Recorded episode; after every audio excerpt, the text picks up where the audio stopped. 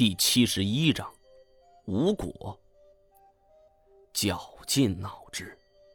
换做普通人的话，我这番说辞，纵使不能让他全信，信个十之七八，自问还是可能的。他没想到魏长青就像一个心理学专家，全然不吃我这一套。不上当也就算了，这孙子居然还来演戏蒙我，反倒令我上了一个当。他看着我吃惊的样子。很满足，呵呵呵，跟我比，你不过是刚出道的雏儿，别想着从我这儿打听出什么。说罢，一脸的得意。我苦笑了一下，不由得竖起了一根大拇指。我自问也是见多识广，你牛逼。说话间，我们已经来到一处窄口。穿过此处，道路变窄。我知道，跟先前一样，我们这儿是到了一处脚腕只见脚底板部位竖着一扇铁门，漆色如新，油光锃亮。在铁门的两旁各立着一尊两人多高的石雕，其造型都是以石柱为基底，上边顶着一个石雕造型。左边这根柱上立的是血腕上结出的白花。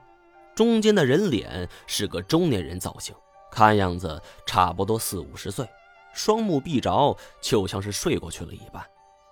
而右边的柱子雕刻的则是一根竹杖，上面点缀着一些竹叶彩条，顶部还有一个绣球。能猜出墓主人的身份吗？丐帮帮主？我心头涌起了如此一个念头。不过，这明显是通过竹杖乱猜的。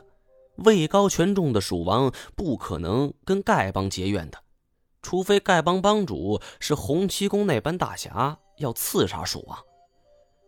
见我不语，魏长青有着几分卖弄一般说道：“哈哈，这根竹杖是蜀地的巫师常用的东西，类似于权杖吧？看这儿，这里埋葬的。”很可能是当年蜀王御用的巫师，毕竟是个信这个的主儿。我很不理解，蜀王信奉川谷，在这之前我们已经依稀知道一些。问题是信奉此道就应该对精通此道的巫师十分尊重，怎么对待巫师像对待权臣一般踩在脚底呢？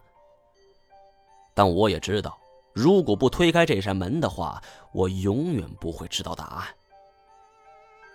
与石门不同，这里的铁门没那么厚重，只是在外面有一把大铁锁给锁住了。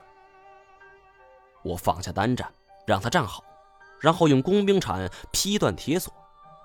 虽然这里空气不流通，铁锁却像是新的一般，但毕竟过了几百年的时间，不过十余下。铁锁应声而断，推门而入。一进到里边，发现这里的格局与先前权臣墓室里的构造仿佛都是十几平的空间。不同的是，权臣躺在八角石棺中，而眼前这位巫师却是盘腿坐在棺床之上，四周铁链加深，每一条铁链都有碗口粗细。另一端则连接在石壁之上。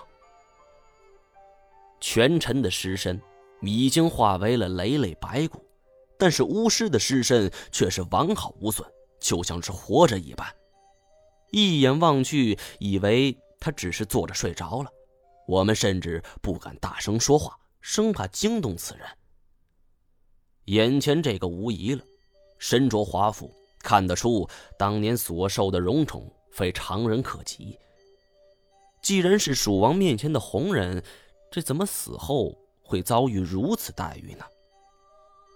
我正在凝思间，巫师的尸身突然变成了暗黄色，皮肤迅速干瘪，紧接着肤色由暗黄变成蓝，继而变成紫，最后变成了黑褐色。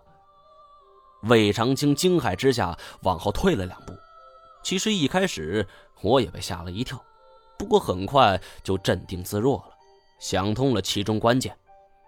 这里封闭了几百年，处于真空状态，没有空气流通，而现在一旦遭遇氧气，就发生了氧化反应。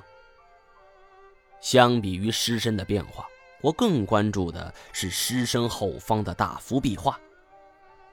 我绕过了横七竖八的铁链，来到墙壁面前，跟全臣一样，这里的壁画也详实的记载了这位巫师的一生，同样也解开了他为什么受到荣辱的同时，死后会遭遇如此的待遇。